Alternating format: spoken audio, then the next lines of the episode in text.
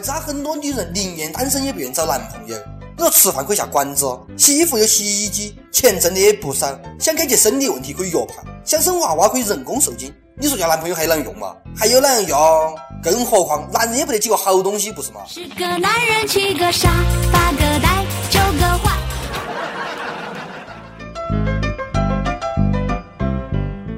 各位听众，大家好，欢迎收听网易轻松一刻，我是中国三千万光棍之一的主持人李老师。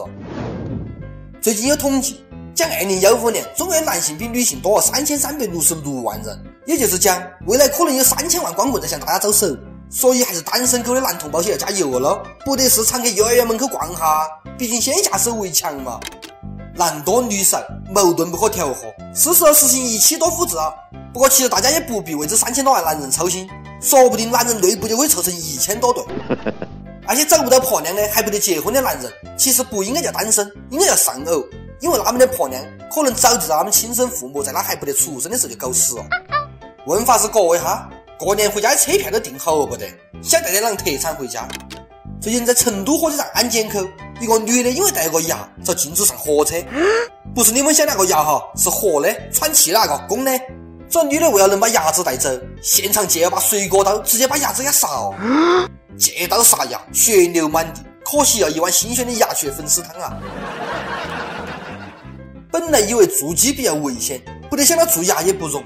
你说鸭子惹到哪个嘛？好不容易坐一回火车，激动得一个晚上都不得睡着。本来想看看路上的风景，结果还不得上车就要杀。估计是历史上第一只死在火车站的鸭子，应该载入史册。这不禁让我想到了人在囧途头喝牛奶的王宝强，因为飞机上不准带液体，咕咚咕咚的就把牛奶一口气给喝下去了。幸亏这女的是带了只鸭子，哦，这要是带一头猪，不是在现场杀猪啊？下面这事比现场杀鸭子还要血腥。福建一个服装店，两个女的吵架，越吵越凶，其中一个女的竟然当场拉开裤子拉链，扯出一条正在使用的卫生巾朝对方砸过去，对方满脸是血。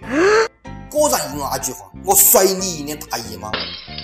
吵过架，一个付出血的代价，一个得到血淋淋的教训，这叫血染的风采。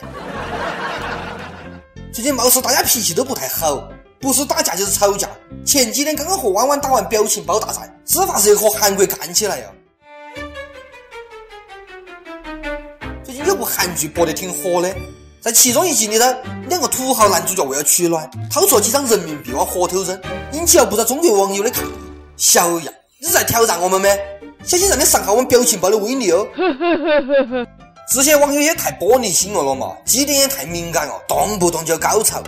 想起法国的电影《英雄本色》，小马哥还用美元点烟呢，也不得看到哪个美国人高潮啊！人民币币值高，升温快，韩元那么不值钱，起码要烧一仓库才能热喝，这不是掉富二代的身份啊！烧钱当然要烧人民币了，更何况中国在文化上是韩国的祖宗，给祖宗烧点钱花，不烧人民币烧哪样？讲了半天，大家应该也饿，最后给大家介绍一个面馆，先听我给你报下这家菜馆的菜名：打死不赌面。洗心革面，农家冻肉，泪流满面酱萝卜，咋些还可以嘎？据说老板原来是个有房有车有婆娘的人，就因为赌博，最后倾家荡产，妻离子散。为了盖赌，那开了这家盖赌面馆。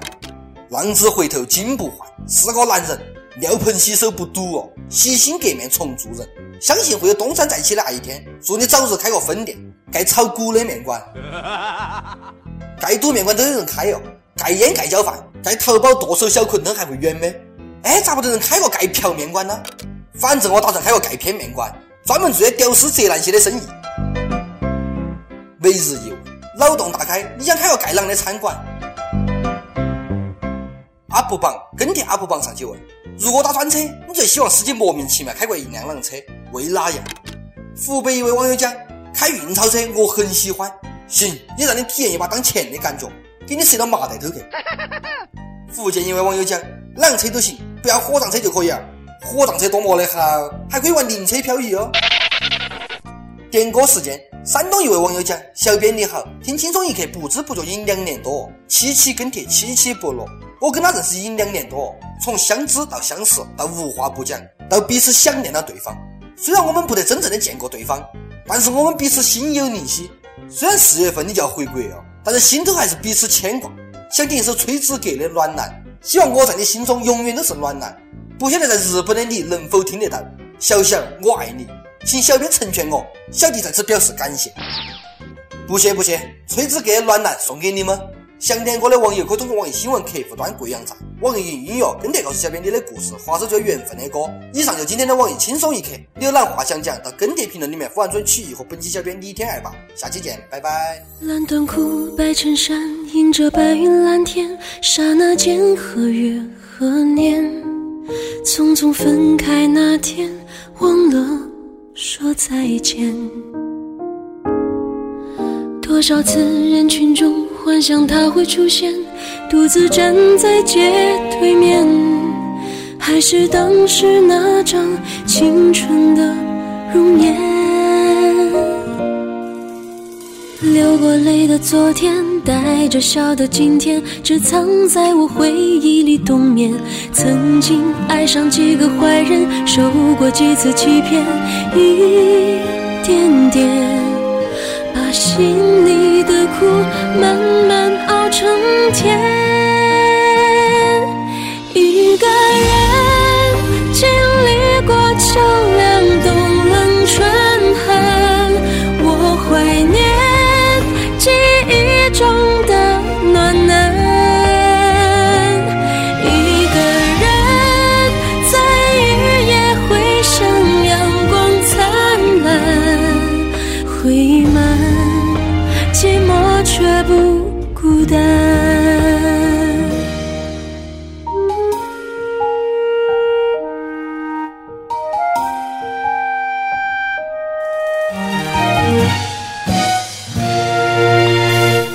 气中有点呛，但他从不抽烟。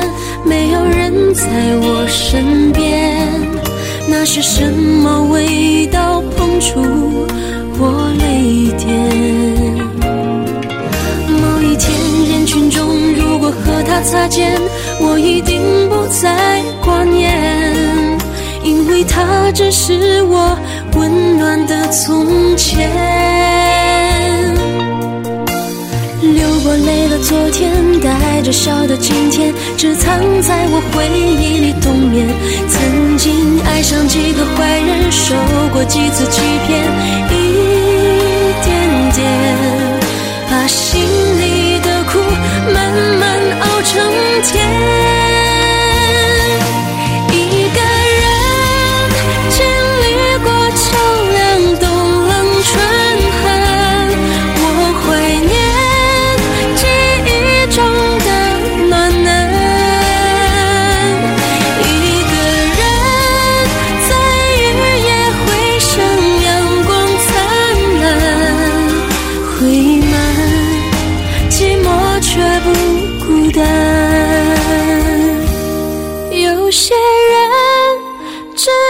愿见一面，留下眷恋；多少人曾经不再童年。